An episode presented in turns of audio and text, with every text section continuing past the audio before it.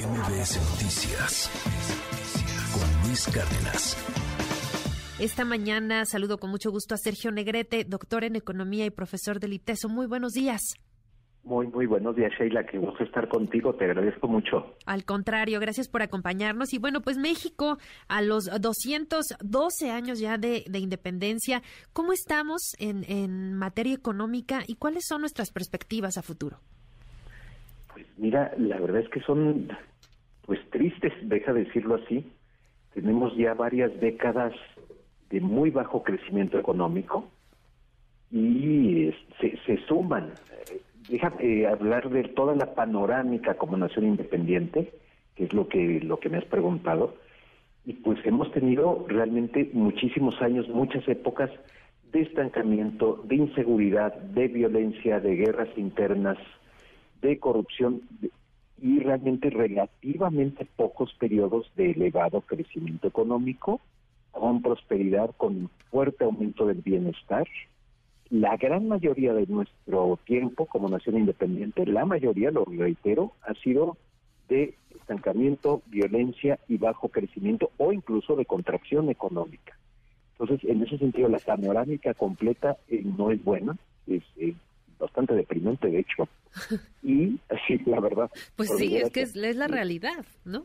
Sí, sí, sí, sí, que bueno, pero de, qué estás hablando? Bueno, fuera del porfiriato, que fue una época de paz y de fuerte crecimiento, y de más o menos la década de los 30 hasta principios de los 80 del siglo pasado, este, también una época de, de fuerte crecimiento con estabilidad política, económica, y pero de entonces a la fecha sí podemos hablar de estabilidad política, por supuesto, pero de bajísimo crecimiento económico que se ha agudizado en años recientes y que todo tiene la perspectiva de que así va a seguir.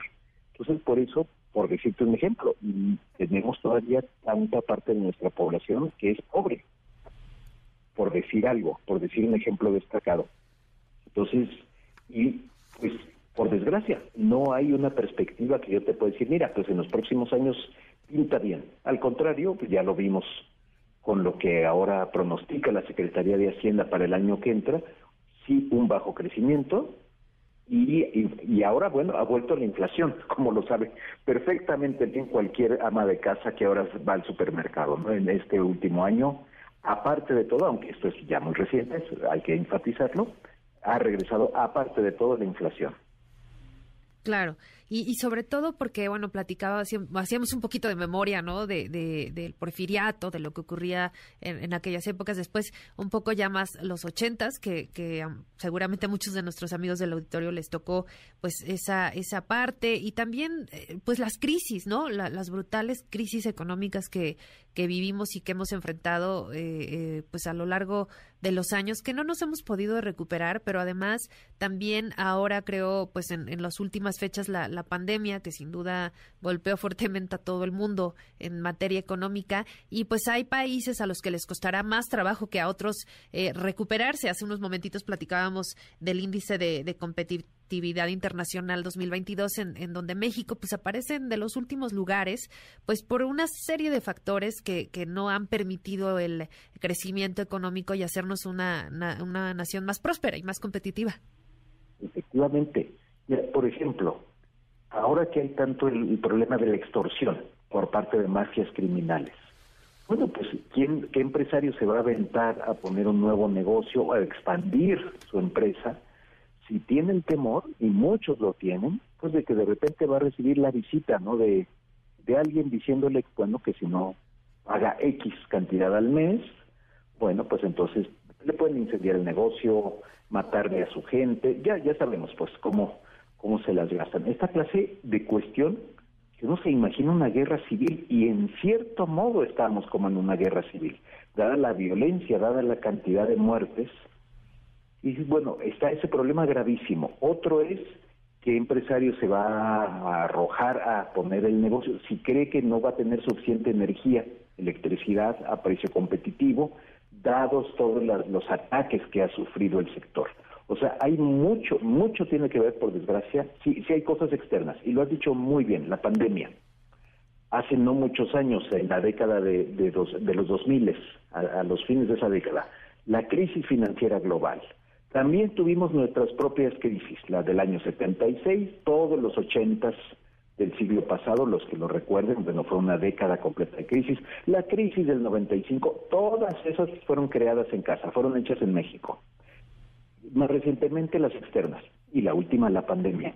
Pero efectivamente no tenemos buenas políticas para recuperarnos y por lo tanto nuestra producción, el nivel de nuestro PIB es inferior hoy por hoy al que teníamos en 2018.